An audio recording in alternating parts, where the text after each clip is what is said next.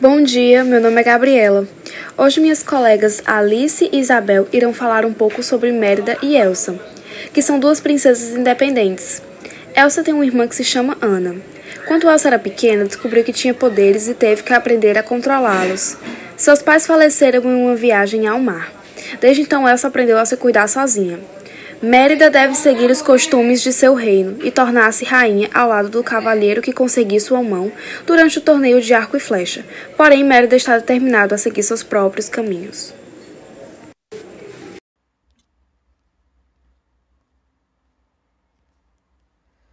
Bom dia, eu sou a Isabel eu tô aqui para falar para vocês, como a minha amiga Gabi disse, que sobre o filme Valente.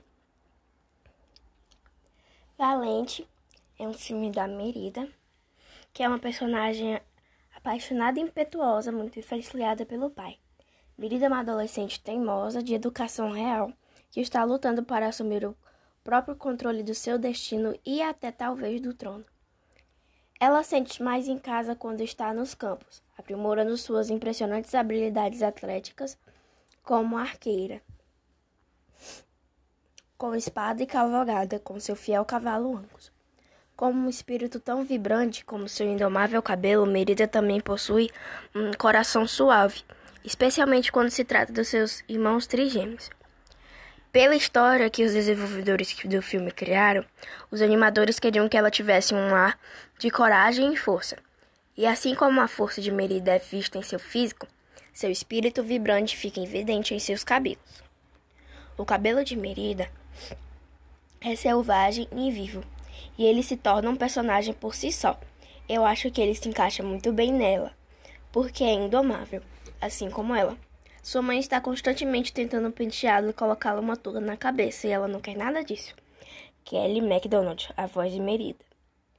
Do mesmo modo, o guarda-roupa de Merida demonstra a dissonância entre a mãe e a filha.